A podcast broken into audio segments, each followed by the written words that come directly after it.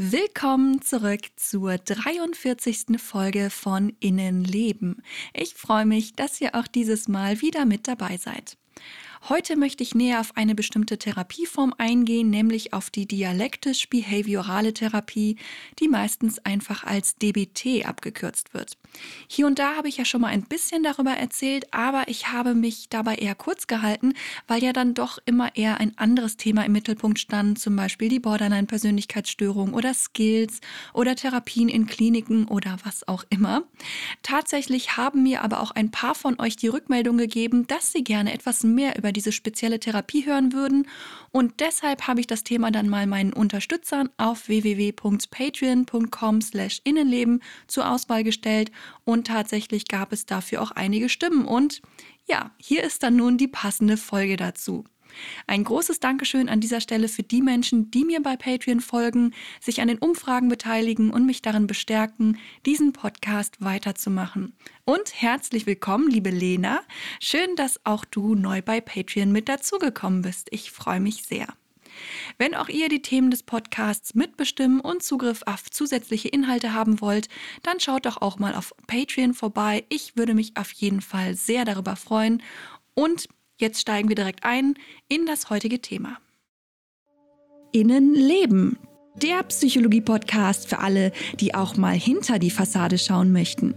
Ich bin Julia und ich möchte über psychische Erkrankungen aufklären, Berührungsängste auflösen, zum Nachdenken anregen, euch praktische Tipps geben und vor allem eins, Mut machen. Fühlt euch herzlich eingeladen zu einem weiteren Streifzug in unser Innenleben.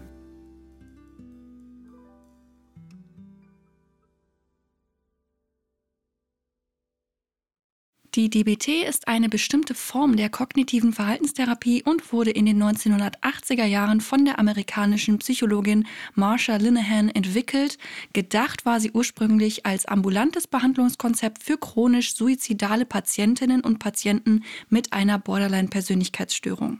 Inzwischen gibt es aber noch viele andere Einsatzgebiete, wofür die DBT zum Teil extra angepasst wurde. Sie wird zum Beispiel häufig im stationären Bereich, also auf Stationen in psychosomatischen Kliniken angewendet und eben inzwischen nicht nur für Borderline-Betroffene, sondern auch bei Patienten mit Essstörungen, mit Suchtproblemen oder auch im Strafvollzug. Inzwischen gibt es auch Konzepte, bei denen Menschen mit einer Intelligenzminderung behandelt werden, weil diese oft auch Probleme mit der Emotionsregulation haben und mit diesem Stichwort sind sind wir auch schon bei einem großen Kernthema. Nach Linehans Ansicht ist das grundlegende Problem hinter der Borderline-Persönlichkeitsstörung eine Emotionsregulationsstörung. Das heißt, die Betroffenen können ihre eigenen Gefühle nicht gut regulieren. Noch dazu sind die Betroffenen oft sehr verletzlich und reagieren mit sehr starken Emotionen auf ihr Umfeld oder auch schon auf innere Konflikte oder eigene Gedanken. Wenn diese starken Emotionen dann weder von alleine noch durch irgendeine selbstregulierende Maßnahme abgeschwächt werden können, wird es natürlich schwierig. Meine Therapeutin hat mir das mal mit Hilfe einer Grafik versucht zu erklären. Borderline-Betroffene zu denen ich ja auch dazu gehöre, haben häufig generell schon eine sehr hohe innere Anspannung, eine höhere Anspannung als andere Menschen. Wenn dann noch etwas von außen auf sie einwirkt, sind sie viel schneller bei einem noch höheren Anspannungswert. Also auf eine hohe Grundanspannung kommt ein bisschen was drauf und natürlich ist man dann schon deutlich höher, als wenn die Grundanspannung niedriger ist. Ich denke, das ist klar. Nehmen wir mal an, gesunde Menschen pendeln immer so zwischen 30 oder 40 Prozent Anspannung herum, dann sind Betroffene einer Borderline-Persönlichkeitsstörung oft schon im eigentlichen, ich sag mal, ja, Ruhezustand bei ungefähr 60. Wenn dann von außen vielleicht eine Aussage getroffen wird, die negativ oder vielleicht sogar angreifend interpretiert werden kann, es muss nicht mal so beabsichtigt sein, dann geht es wahnsinnig schnell in die Höhe und zwar direkt von 60 auf 80 oder sogar noch mehr. Gesunde Menschen wären dann vielleicht bei 50 Prozent und selbst wenn sie vielleicht mal stark gereizt reagieren, können sie sich eben auch wieder schnell abreagieren. Über eine gewisse Zeit beruhigen sich die Gemüter meistens wieder und das Problem ist, dass das bei Borderline-Betroffenen eher nicht der Fall ist. Auch nach einer Stunde kann die Anspannung dann noch bei 80 liegen oder vielleicht sogar sich noch weiter erhöhen, wenn man sich eben noch reinsteigert. Warum das gefährlich wird und was Betroffene im Rahmen der DBT dann geraten wird, dazu komme ich später. Wichtig ist erst einmal zu verstehen, dass es eben große Schwierigkeiten im Bereich der Emotionsregulation gibt. Und ich kann nicht so ganz einschätzen, wie leicht das für Nicht-Betroffene zu verstehen ist, weil natürlich ähm, gibt es auch gesunde Menschen, die einfach mal impulsiv reagieren oder schnell wütend sind oder so. Aber meistens kann man sich doch relativ schnell wieder abreagieren. Wenn man von einer Borderline-Persönlichkeitsstörung betroffen ist, ist es meistens so, dass man sich eben nicht einfach so wieder abreagieren kann oder nicht einfach, weil sich nicht eine Runde nette Musik hört oder sich irgendwie körperlich ein bisschen betätigt, um dann wieder runterzukommen. Es ist einfach deutlich schwieriger. Vielleicht an dieser Stelle noch ein kleines Beispiel meines früheren Ichs.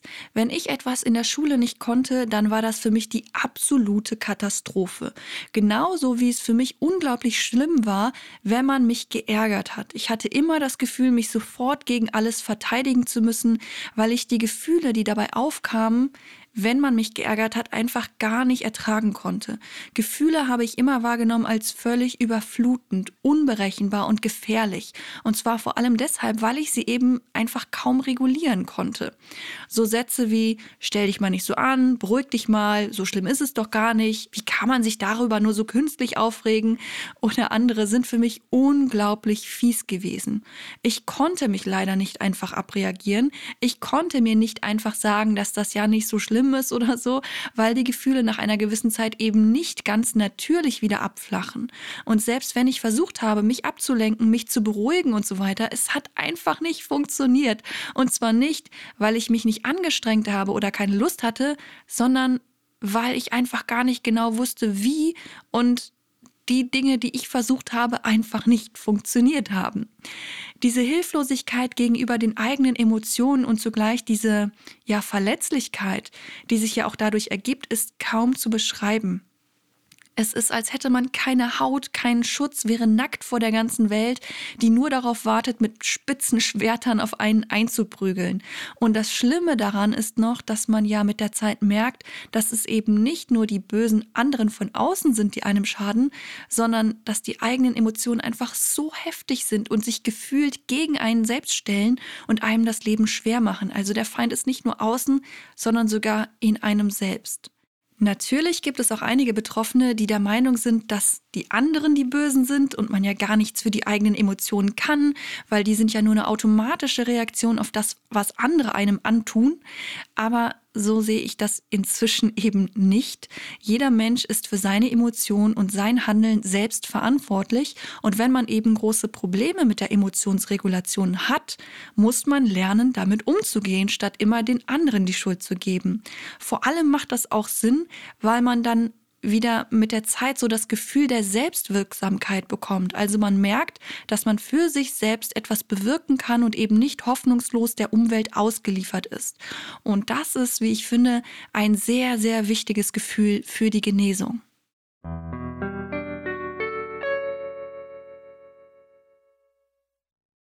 Wie genau soll denn nun eine dialektisch-behaviorale Therapie helfen und was bedeutet das eigentlich?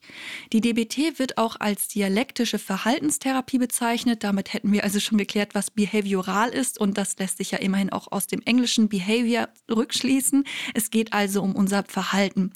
Aber was ist jetzt bitte dialektisch? Der Begriff der Dialektik kommt ursprünglich aus der Philosophie und wurde von verschiedenen Philosophen schon unterschiedlich verwendet.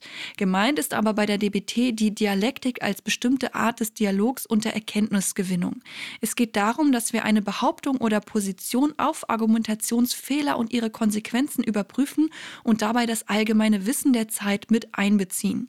Erreicht werden soll das mit Hilfe eines Dialogs, bei dem kritisch hinterfragt wird.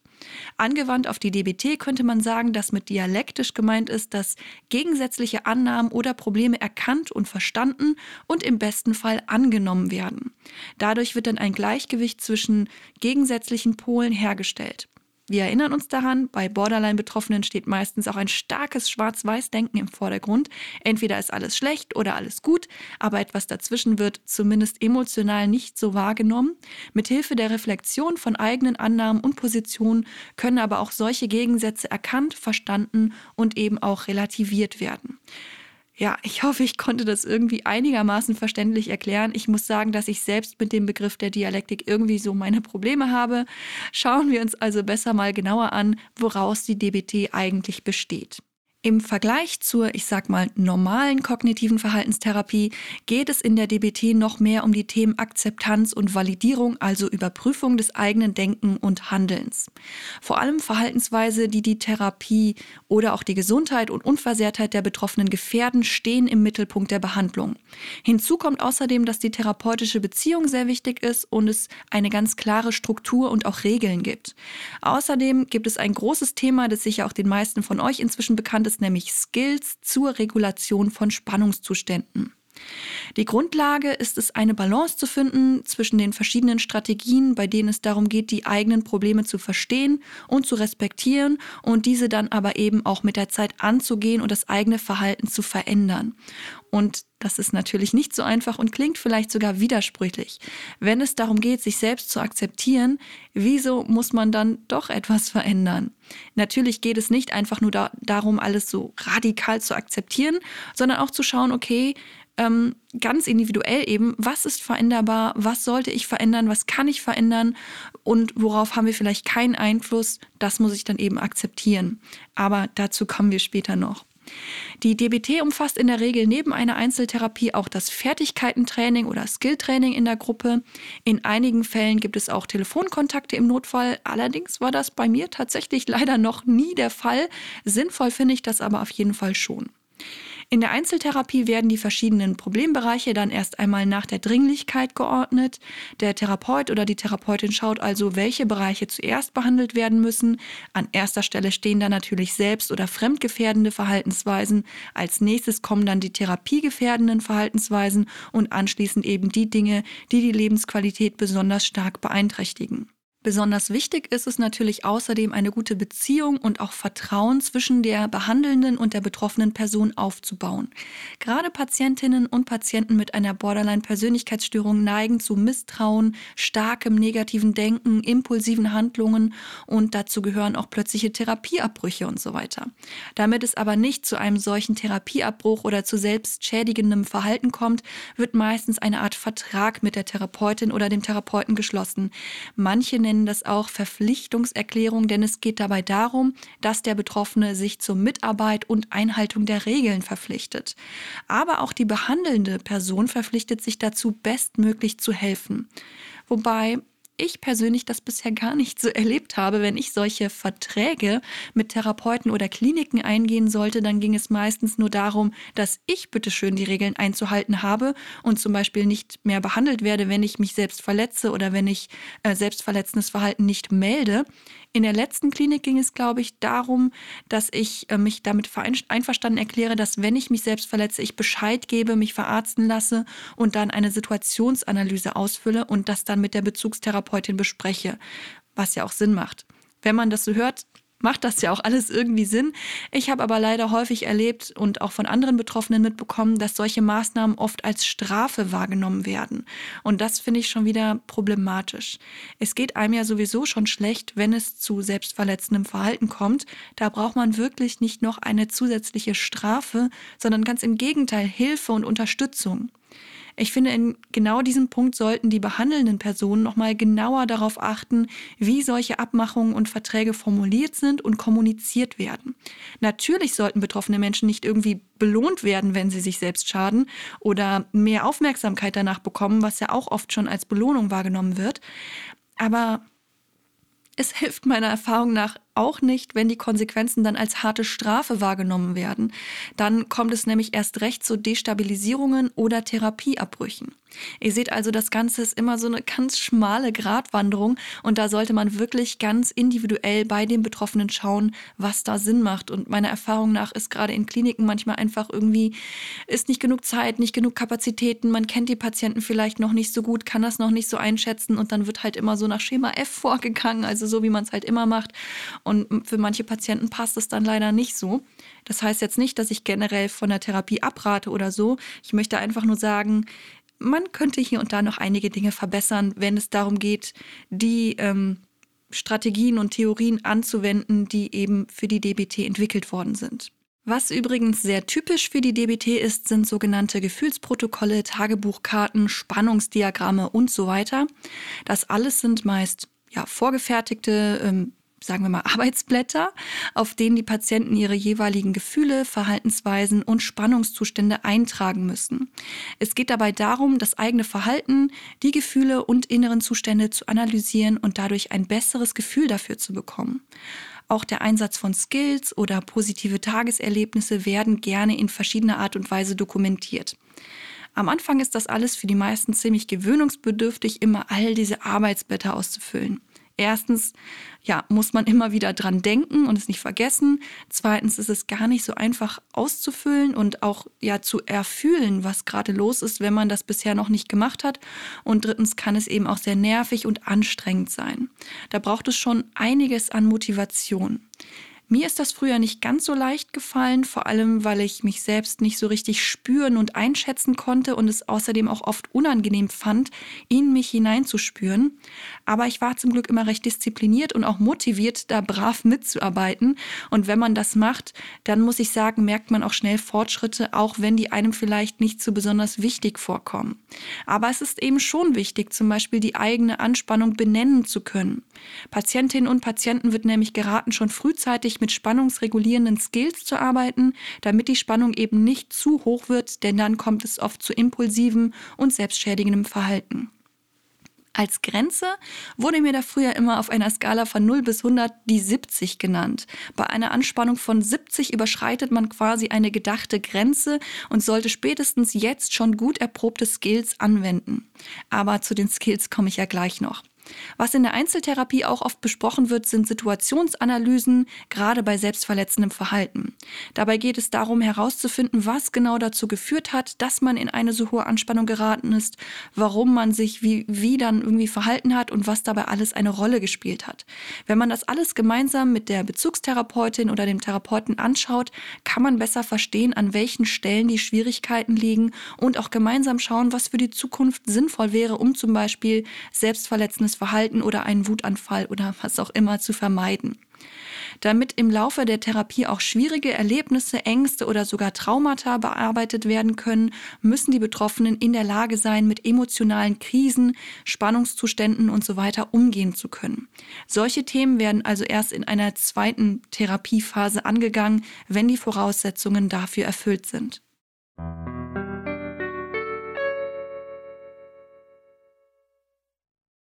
Kommen wir zu einem weiteren wichtigen Teil der Therapie, nämlich zum Fertigkeitentraining, das meistens in einer Gruppentherapie stattfindet. Ich habe es so erlebt, dass diese Gruppe in manchen Kliniken sogar noch in verschiedene Gruppen unterteilt wird, nämlich in sogenannte Skills-Gruppen, Entspannungsgruppen und soziales Kompetenztraining und so weiter. Manchmal werden aber auch alle Themen nacheinander in einer Gruppe thematisiert oder auch ein bisschen miteinander vermischt. Generell geht es aber immer darum, verschiedene Fertigkeiten zu vermitteln, nämlich innere Achtsamkeit, Umgang mit Gefühlen, Stresstoleranz, Selbstwert bzw. Selbstakzeptanz und natürlich auch zwischenmenschliche Fähigkeiten. Bei der inneren Achtsamkeit geht es darum, dass die Betroffenen lernen, sich zu spüren und zwar nicht nur körperlich, sondern eben auch emotional. Außerdem geht es darum, der eigenen Wahrnehmung zu vertrauen und ganz im Hier und Jetzt zu sein, ohne dabei zu bewerten. Und ich denke, ihr ahnt schon, worauf das Ganze aufgebaut ist, nämlich auf Ansätzen aus dem Zen-Buddhismus. Es geht darum, sich und seine Umwelt ganz achtsam wahrzunehmen, ohne zu bewerten, was dabei wahrgenommen wird. Dafür ist manchmal die sogenannte radikale Akzeptanz wichtig. Ich weiß noch, dass alleine beim Wort Akzeptanz alle Betroffenen in der Gruppe meiner ersten Klinik richtig genervt waren und ich möchte mich selbst da gar nicht ausnehmen. Immer wieder wird einem das Wort Akzeptanz vor den Kopf geknallt, aber als betroffener Mensch ist es wahnsinnig schwierig, das anzunehmen und zu lernen. Zum Glück ist es natürlich aber auch möglich, sich dem anzunähern. Radikale Akzeptanz bedeutet, dass wir uns nicht länger gegen ungewollte Dinge wie Schmerzen oder irgendwelche Ereignisse oder Tatsachen wehren oder sie bekämpfen, sondern sie einfach nur hinnehmen, statt verändern zu wollen. Es ist im Grunde das Gegenteil von dem, was viele Menschen mit einer Borderline-Persönlichkeitsstörung spüren, weil die Emotionen ja immer so stark und oft so unerträglich sind und natürlich möchte man diesen Zustand nicht.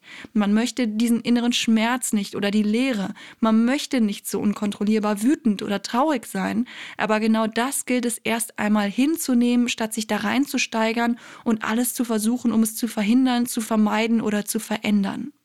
Natürlich wissen auch die meisten Betroffenen ganz klar, dass es nicht besser wird, wenn man sich über Dinge wie den verpassten Bus aufregt oder sogar noch den Busfahrer wüst beschimpft. Aber es ist eben auch nicht so einfach, das nicht zu tun, wenn doch die eigenen Gefühle und die Abneigung gegen das, was gerade passiert, so stark sind. Ich muss zugeben, dass es mir oft genug noch selber schwerfällt, Dinge zu akzeptieren, die ich nicht ändern kann, egal ob das Kopfschmerzen, ein kaputter Teller oder unfreundliche Menschen sind. Trotzdem lohnt es sich immer wieder Akzeptanz zu üben und sich vor Augen zu führen, dass es durch Aufregen nicht besser wird und wir nur schauen können, was wir eben beeinflussen können und was wir im jeweiligen Moment für uns Gutes tun können.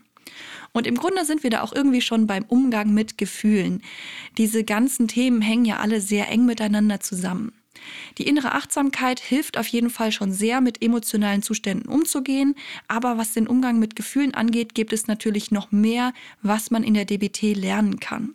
In der Gruppentherapie wird den Betroffenen zum Beispiel beigebracht, ihre eigenen Gefühle zu erkennen und klar zu benennen.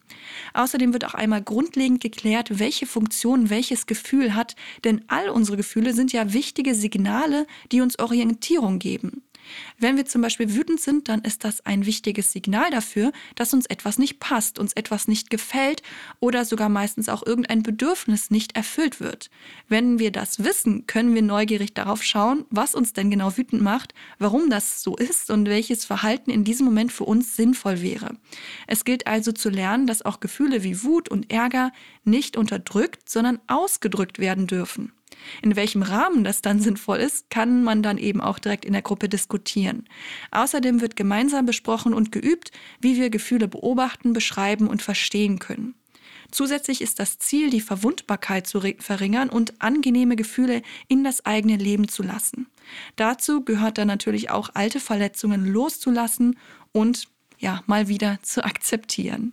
Zu einem guten Umgang mit Gefühlen gehört aber natürlich auch, dass wir mit Stress gut umgehen können, denn der löst ja gerade häufig auch sehr starke Emotionen aus oder kommt vielleicht sogar erst durch starke Gefühle und eine hohe Verletzbarkeit zustande. Der erste Schritt bei der Stresstoleranz ist, wie das Wort schon nahelegt, Toleranz oder eben auch Akzeptanz. Um zu akzeptieren, dass wir gerade gestresst sind, hilft es oft, einen Schritt zurückzugehen und sich das Ganze erstmal in Ruhe aus einer anderen Perspektive anzuschauen.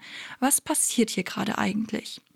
Was auch helfen kann, ist Schritt für Schritt voranzudenken, also vielleicht erstmal nur die nächsten paar Minuten in den Fokus zu nehmen. Dafür kann man dann natürlich auch Skills benutzen. Skills sind verschiedene Möglichkeiten, um die eigene Anspannung oder den Stress zu regulieren. Und ich denke, die meisten von euch haben inzwischen schon mindestens einmal davon gehört oder können vielleicht sogar schon das Wort gar nicht mehr hören. Manchen Betroffenen helfen Skills, die manche Sinne sehr stark ansprechen, zum Beispiel eine Chilischote in den Mund zu nehmen, an Ammoniak zu riechen, ein Kühlpack auf die Haut zu legen und so weiter. Das sind meistens auch die Skills, die in Akutsituationen empfohlen werden. Natürlich können aber auch Atemübungen oder leichtere, angenehme Reize helfen, wie ein angenehmer Duft, ein Bonbon lutschen oder etwas Angenehmes in die Hand nehmen. Das ist eben sehr individuell. Meistens werden verschiedene Skills vorgestellt und es wird dazu angeregt, sie einfach mal auszuprobieren und zwar nicht sofort in Akutsituationen, sondern in Situationen, wo die Anspannung nicht ganz so hoch ist. Wenn ihr mehr zum Thema Skills hören wollt, dann hört doch mal in Folge 11 rein. Da erkläre ich, wie ich das Thema Skills für mich in den Alltag mit einbaue und ja, ein bisschen positiver umformuliert habe. Da gibt es auch noch ganz viele Beispiele, was es alles für Skills gibt. Ich habe die Erfahrung gemacht, dass die DBT manchmal fast nur aus diesem Skill-Training zu bestehen scheint. Sobald mal wieder die Anspannung hoch ist, wird einem dann immer wieder nahegelegt, ja, du musst halt skillen oder sie müssten halt skillen. Und ich muss sagen, natürlich macht es Sinn, Skills zu üben und herauszufinden, was einem selbst hilft, Strategien oder Skillketten zu entwickeln und diese dann auch wie automatisch abzuarbeiten. Vielleicht muss ich das an dieser Stelle kurz erklären. Skillketten sind eine festgelegte Reihenfolge von Skills, die man eben selbst festgelegt und vielleicht auch aufgeschrieben hat und die man dann in einer Akutsituation, in der die Anspannung sehr hoch ist, nacheinander ausführt. Wenn der eine Skill, also zum Beispiel das Kühlpack auf dem Oberschenkel, nicht hilft, steht man nicht hilflos da und weiß nicht weiter, sondern weiß, okay, der Skill kommt als nächstes in der Kette und dann mache ich mit dem nächsten Skill weiter. Das kann sehr sinnvoll sein, aber ich finde, dass sich das Personal von Kliniken es sich da manchmal auch ein bisschen einfach macht. Einen betroffenen Menschen, der akut nach Hilfe fragt, einfach abzuspeisen mit, ja, dann skillen Sie halt mal. Sie haben doch Ihren Skillkette, äh, Ihren Skillkoffer in der Gruppe schon entwickelt. Gehen Sie Ihre Skillkette mal durch das kann leider auch echt wehtun und enttäuschen, gerade wenn man sehr bereitwillig mitarbeitet und auch Skills anwendet und aber manchmal eben auch mal noch gerne eine zusätzliche Unterstützung oder ein paar Worte hätte. Manchmal helfen eben auch Gespräche, Worte, emotionale Unterstützung und eben nicht immer nur diese Skills. Und eigentlich ist es ja auch so vorgesehen, dass man eben neben diesen Skills auch noch andere Dinge vermittelt bekommt und eben gut betreut wird.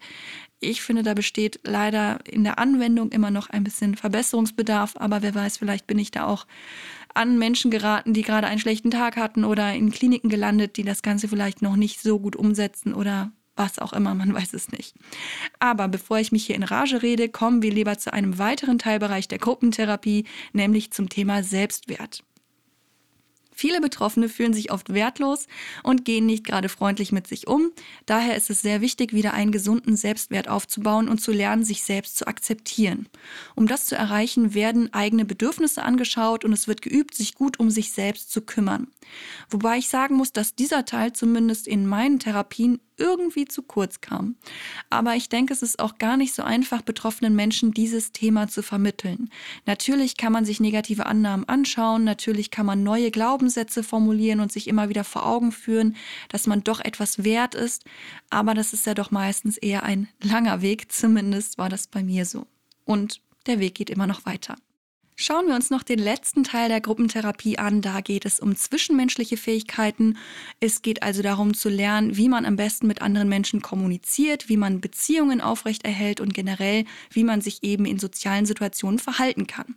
Viele kennen sowas als soziales Kompetenztraining. Das wird häufig in vielen Kliniken generell auch bei anderen Therapieformen oder bei anderen ähm, ja, psychischen Störungen angewendet und tatsächlich ist das eben vergleichbar. Es geht darum, soziale Situationen zu besprechen, in Rollenspielen zu üben und darüber zu diskutieren. Vor allem soll dabei auch geklärt werden, wie man am besten die eigenen Bedürfnisse kommuniziert, wie man Grenzen setzt und Konflikte meistert. Und im Grunde ist das ja etwas, was wir eigentlich alle üben sollten, denn wir alle geraten mal in Konflikte, müssen uns abgrenzen oder auf die eigenen Bedürfnisse hinweisen. Ich finde es sehr wichtig, solche Dinge zu besprechen und auch zu üben, auch wenn das natürlich manchmal auch echt unangenehm ist. Gerade die Rollenspiele waren immer sehr unbeliebt bei den Patientinnen und Patienten, aber um ein paar Situationen durchzuspielen und zu üben, ist das auf jeden Fall sinnvoll, sich zu trauen und es zu üben.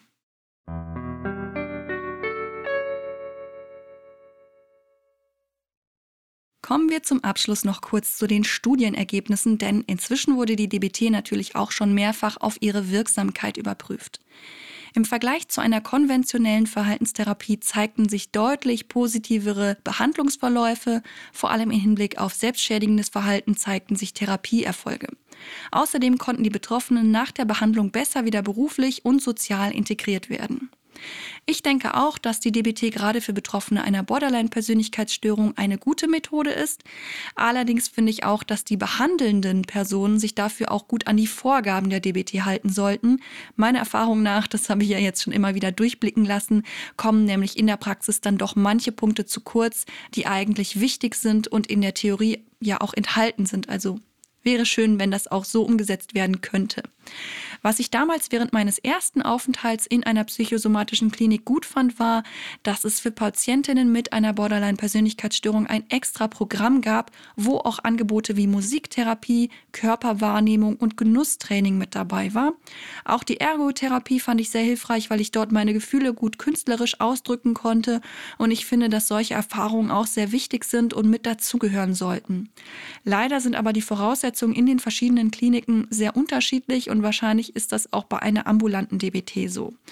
Da muss man dann eben selbst zusätzlich eine Ergotherapie beantragen und darauf hoffen, dass der Therapeut oder die Therapeutin auch mit Menschen, die diese Erkrankung haben, gut arbeiten kann.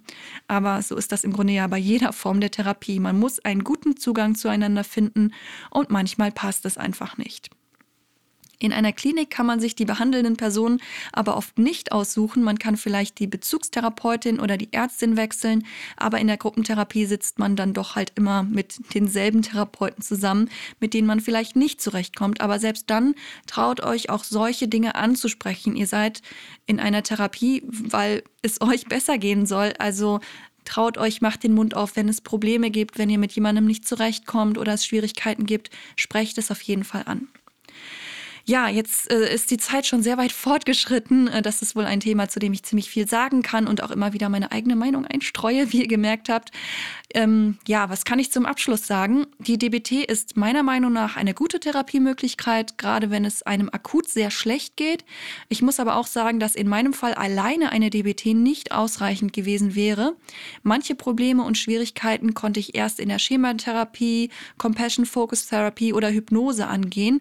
Aber wie gesagt, jeder Mensch und jede Erkrankung ist sehr verschieden und leider muss da jeder seinen eigenen Weg finden. Schließlich ist man ja häufig nicht nur von einer, sondern auch gleich von mehreren psychischen Störungen betroffen und die Kombinationen sind natürlich meistens unterschiedlich und greifen auch ganz unterschiedlich ineinander. Das heißt, eine Therapie sollte eigentlich möglichst individuell sein und man sollte sich die Chance geben, verschiedene Therapiemöglichkeiten auszuprobieren, um herauszufinden, was genau zu einem passt.